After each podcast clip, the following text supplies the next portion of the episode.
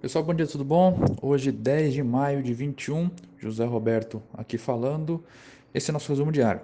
Ibovespa fechou a sexta em alta de 1,8% a 122.038 pontos, dólar cotado a R$ 5,24, S&P 500 a 4.232,60 pontos, com o petróleo Brent a 68 dólares e 74 centavos o barril.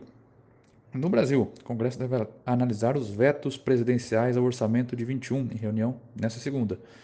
Vale lembrar que o impasse já se arrasta desde final de abril. O problema continua sendo a pressão de congressistas e de parte do governo para recuperar um pedaço de 19,8 bilhões que o time econômico enviou como recomposição de despesas obrigatórias por meio do projeto de lei PLN 4. A existência de acordo deve determinar a realização da sessão do Congresso, que ainda não foi convocada.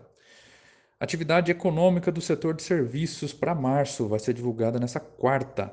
Tá? Será importante ver se as surpresas positivas vistas em outros setores durante o primeiro trimestre também estarão presentes em serviço. Outro destaque da semana vai ser o IPCA de março, que vai ser divulgado amanhã. Em internacional, Estados Unidos criaram 266 mil empregos em abril, chamado payroll muito abaixo das expectativas do mercado, que era de 1 milhão. A taxa de desemprego ficou em 6,1%, era esperado 5,8%. É, os resultados sugerem que o estímulo monetário continuará por um longo tempo, impulsionando as bolsas de valores e enfraquecendo o dólar. O secretário de Tesouro, Janet Yellen, disse que o relatório trabalhista ressalta o longo caminho de volta à recuperação. Ainda teremos divulgação de dados econômicos importantes nesta semana. Na quarta-feira a gente vai ter inflação do IPC nos Estados Unidos, França e na Alemanha.